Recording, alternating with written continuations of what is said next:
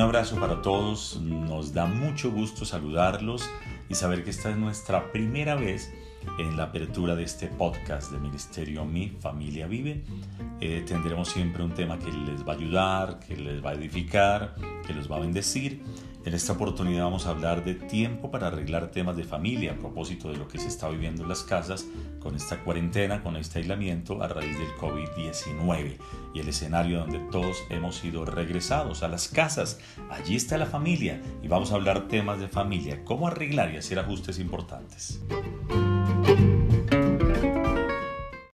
Pues bien, vamos a empezar a desarrollar este tema. Creo que en la agenda de nadie estaba esta cuarentena, este tiempo de aislamiento para evitar el contagio del COVID-19 o coronavirus. Y creo que tampoco estaba en la agenda de nadie que fuera una situación mundial y, pues que se interfirieran todas las cosas, todos los sectores productivos de este planeta, y menos aún que se prolongara tanto. Pero ya metidos en esta dinámica, el viejo refrán que aprendimos de los abuelos aplica también para esta parada forzosa. Ellos decían al mal tiempo buena cara. O si vamos a la Biblia, Romanos 8:26 dice, y sabemos que a los que aman a Dios, todas las cosas les ayudan a bien.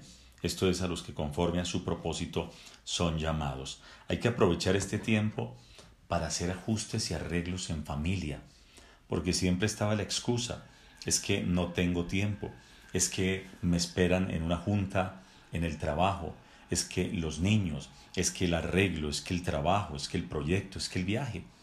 Pero aquí no tenemos ninguna excusa. Vamos a hacer esta parada y hay temas en familia que están tal vez allí sin resolver desde hace algún tiempo. ¿Por qué? Porque la gente estaba mirando era hacia afuera, estaba mirando hacia lo exterior, pero con todo lo que está sucediendo, la mirada se ha volcado al interior y al interior indiscutiblemente está la familia. Hay temas que están pendientes y no solo de pronto de un mes, de seis meses, de un año, sino cosas que vienen desde hace rato. No se han perdonado, no se han charlado, no se han conversado y están allí todavía haciendo daño en las familias. De hecho es preocupante todo lo que está pasando y es que en algunos casos ya hay violencia intrafamiliar, ya hay temas de mm, de, digamos, de, maltrato especialmente del hombre hacia las mujeres, porque llegaron a un escenario donde no se habían arreglado las cosas, quizás no habían compartido tanto tiempo juntos. Y yo creo que aquí una de las cosas que está siendo puesta a prueba es la familia. Qué tan consistente es la familia, qué tan eh, armoniosa es la familia, qué tanta unidad puede haber allí en la familia. Una familia unida, una familia que está cohesionada puede llevar a que cosas grandes sucedan, pero diciéndolo en plata blanca es muy importante eh, y este ministerio que se dedica a ayudar a las familias, a restaurarlas, a sanarlas, a que se perdonen, a que se ayuden, a que fluyan juntas, pues es muy consciente de ello. Por eso eh, la invitación es para que con toda honestidad podamos mirar cuáles son los temas que están pendientes. Por ejemplo, eh, hombres, que son ausentes en su tema de responder por asuntos de casa, hombres que son maltratadores de su esposa, de sus hijos, hombres que son dictadores en muchos casos y entonces eso es lo que ellos digan y eso hace que este hombre durante el día no estaba porque tenía que irse a su trabajo, la mañana lo llevaba y la noche lo traía, pero ahora tiene que estar todos los días en casa. ¿Cómo se arreglan y se hacen esos ajustes? seguramente tiene que pedir perdón, seguramente si es creyente tiene que orar, va a ser sensibilizado por la palabra de Dios, por el Espíritu de Dios, y en ese escenario va a saber cómo pedirle perdón a su esposa. En algunos casos nunca ha fluido con los quehaceres de la casa. Solo eso estaba relegado para la esposa que le tocaba fregar los pisos, lavar los baños, organizar temas de cocina, una labor muy dispendiosa y este hombre no sabía lo que es eso. Pues ahora tiene la oportunidad no solo para pedir perdón, no solo para poder eh, tener una empatía, un acercamiento con su esposa, con sus hijos, con su familia en general, sino también en carne propia vivir lo que los demás están viviendo. Y eso lo va a sensibilizar y yo creo que esa es una oportunidad de oro que tenemos porque se acabó la excusa, simplemente que nos vamos para afuera. Ahora desde adentro tenemos que trabajar eso. Primera tarea, primera tarea entonces para los hombres, pedir perdón, arrepentirse.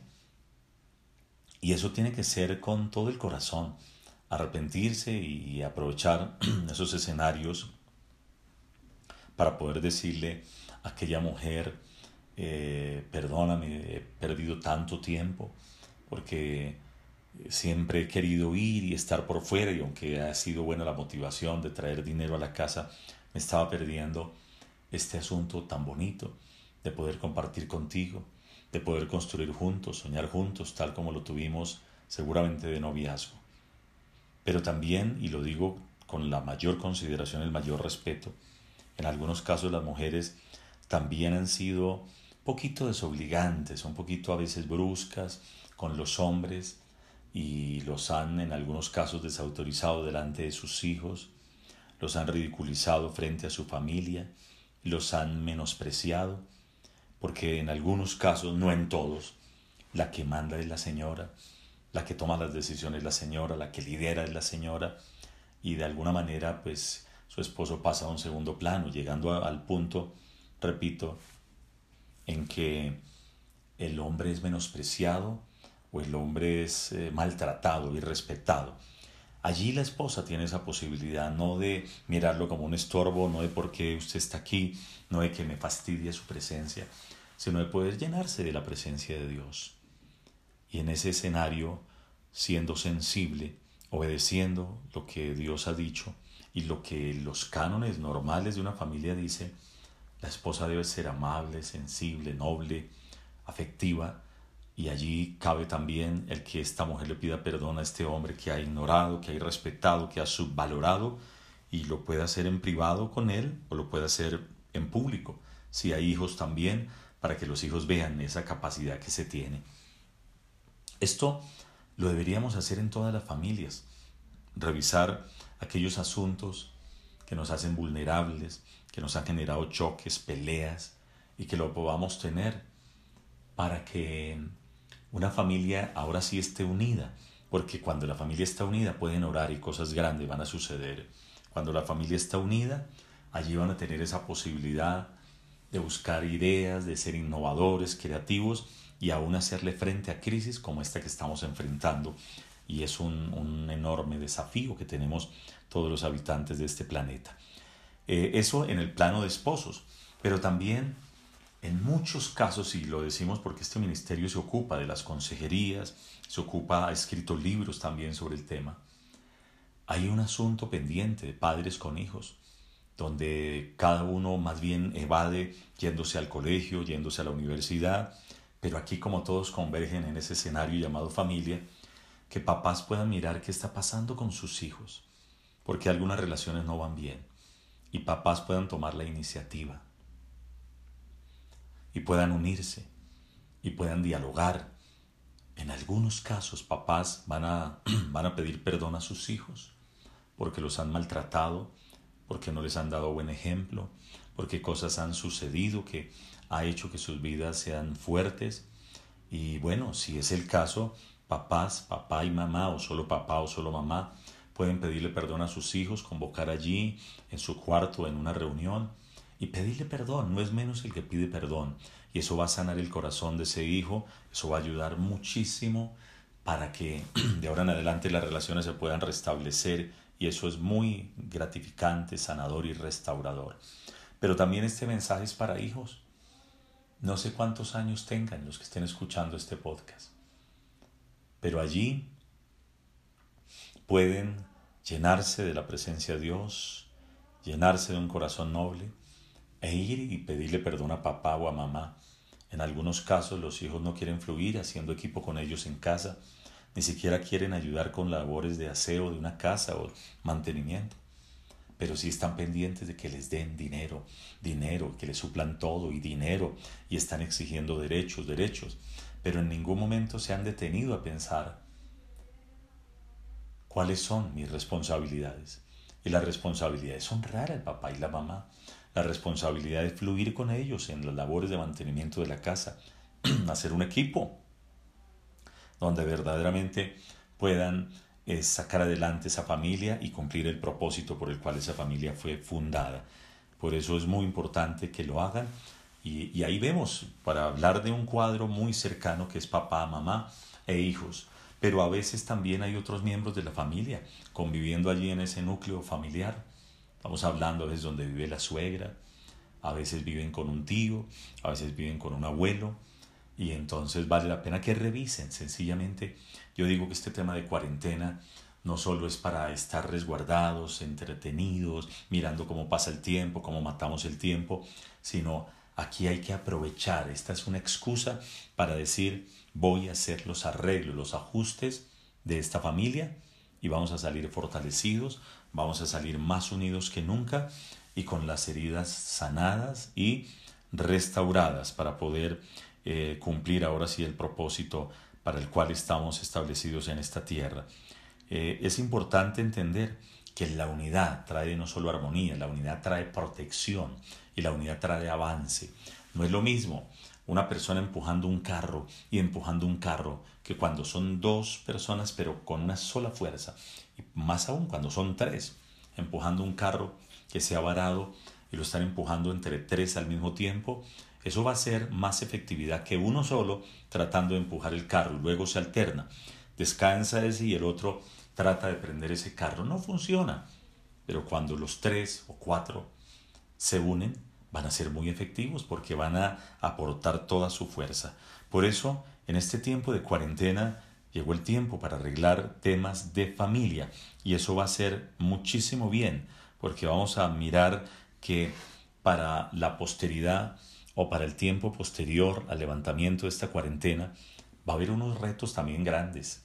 Seguramente la población mundial va a entrar en recesión, va a haber algunas secuelas como personas sin empleo, como personas que les toque aplazar los sueños, llámese estudio, llámese trabajo, llámese viaje, llámese maestría, especialización, llámese matrimonio, qué sé yo, y lo van a poder afrontar más fácilmente si ellos ya han sanado ese corazón y están dispuestos a fluir en equipo, están dispuestos a fluir con ese papá con el que antes no se podían ni hablar, pero ya esas palabras sanadoras, esas palabras de perdón, de arrepentimiento de cada uno de los miembros de la familia, va a hacer que esos orificios, esos huecos que se habían abierto en el alma y en el corazón sean cerrados y ahora entonces van a mirar la vida con una perspectiva de luz, de amor y va a hacer que enfrenten entre todos una situación que tal vez no es fácil, pero en equipo la van a afrontar muy bien. De tal manera que no solo vamos a estar allí atentos a ver qué puede pasar con temas económicos, con temas laborales, sino lo más importante, temas de familia. Eh, y es importante poder orar juntos, hablar juntos, poder dialogar. Muchas veces, y a mí me ha pasado con mi esposa, hay pasajes de la vida de ella que yo no lo conocía. Hasta el año pasado, por ejemplo, ella contaba en algún momento una situación que vivió cuando niña con su mamá y su papá en una zona rural de alguna población de Colombia. Y eso me tocó profundamente porque ella lo dijo consternada, dolida, remontándose a la edad de ocho años. Nosotros llevamos 33 años de casados y, y allí ella pudo sacar eso que había en el corazón. Y eso yo considero que para mí ha sido muy importante para yo entenderla más, valorarla más, ser más sensible, compenetrarme más con ella y amarla más. Y ese detalle solo salió hasta, hasta hace algunos meses. Luego de 32 años, allí salió ese detalle que es importante. Entonces, no perdamos ese espacio para dialogar, para, así no haya chimenea, pero sí podemos todavía eh, hacer algo creativo, comernos un pancake, tomarnos un jugo, dialogar un rato, en fin, poder mirar una faceta que de otra manera no la tuviéramos porque todos salíamos presurosos a cumplir compromisos. Y ahí sí, como dice una famosa escritura bíblica, Mateo 6:32, dice que busquen primero el reino de Dios y su justicia y todas las demás cosas serán añadidas. Y luego dice que Dios sabe que tenemos necesidad de todas estas cosas. Y ahí lo que predomina, predomina se llaman cosas.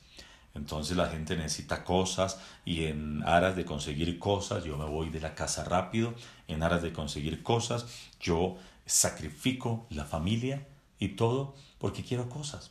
Porque quiero tres empleos, porque quiero cosas. Porque quiero eh, más dinero y porque quiero más tiempo por fuera. Porque necesito cosas. Las cosas son eso, cosas. Pero la familia tiene un valor inmenso. Y yo creo que esta es, repito, una oportunidad de oro para poder hacer esos arreglos, esos ajustes, establecerle el valor genuino y verdadero que tiene la familia. Y eso se da porque dialogamos de manera sincera, de manera abierta, de manera eh, que podamos valorar lo que cada persona tiene. A veces los muchachos valoran más a la gente de afuera, a su grupo de amigos, aún a su tema de redes sociales, y se olvidan que este papá también tiene corazón, que ese papá también es sensible, que ese papá también ha pasado por dificultades y muchas veces no se ha detenido a pensar cómo fue su historia, cómo fue su crianza, cómo llegó a donde está, eh, qué hace ese hombre de la casa que trabaja todo el día o esa mamá que también se sacrifica, como es el caso de mujeres cabeza de familia, en fin. Yo creo que aquí tenemos entonces esta situación que nos pone al descubierto que es una oportunidad grande para poder arreglar temas de familia. Pues bien, eh, sabemos que esto los ha ilustrado mm, de alguna manera, los ha inspirado a que no veamos simplemente como que esto es una tragedia, como que esto es el acabose, como que esto es una situación muy fuerte y por qué me pasa esto a mí y yo llego a este escenario, porque una familia, una casa puede ser un cielo o un infierno. Puede ser un tinglado, un ring de boxeo o puede ser un lugar delicioso para compartir, para descansar y, para refugiarse, un gran refugio. Pero cada uno le da la medida, cada uno le da las pinceladas, cada uno le da ese toque y esa etiqueta de cómo quiere vivir en su casa.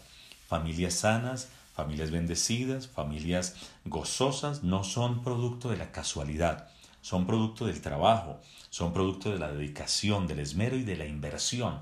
Y aquí, además de dinero, la inversión es de afecto, es de amor y es de oídos, es de arreglo, es de arrepentimiento, de perdón.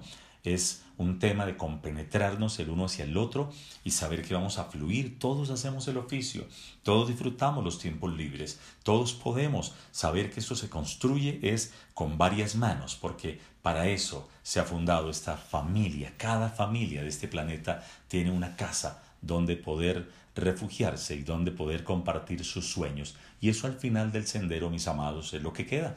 Por eso eh, aprovechemos esta oportunidad y sin que eh, nadie nos obligue, tomemos la iniciativa de hacer esos ajustes. Tomemos el liderazgo, la vanguardia de decir, oye, arreglemos.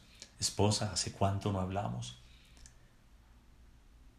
Recuerden el aniversario, recuerden los momentos más bonitos y arreglen eso. Y tal vez al comienzo como que eso quiera levantarse y doler o algo, lo que no se ha arreglado, pero lo van a arreglar con amor y van a ver los resultados grandes después de que todo este tema haya pasado, que esta convulsión, que esta turbulencia haya cesado y cuando ya estemos otra vez volando, otra vez estemos llegando a los destinos. Y la vida tendrá más sentido, la vida tendrá más armonía, más comprensión, más unidad y sobre todo más amor.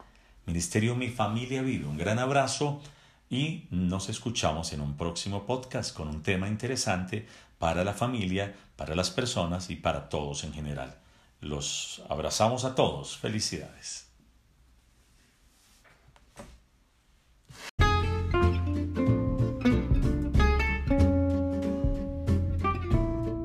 Hola, bienvenidos a Mi Familia Vive un espacio con consejos prácticos para cuidar y cultivar tu familia, el mayor tesoro que Dios te ha dado. Somos Ana Milena y Darío González. Consejeros familiares, llevamos 33 años de casados. Y estamos felices que hoy se conecten con nosotros. Bienvenidos.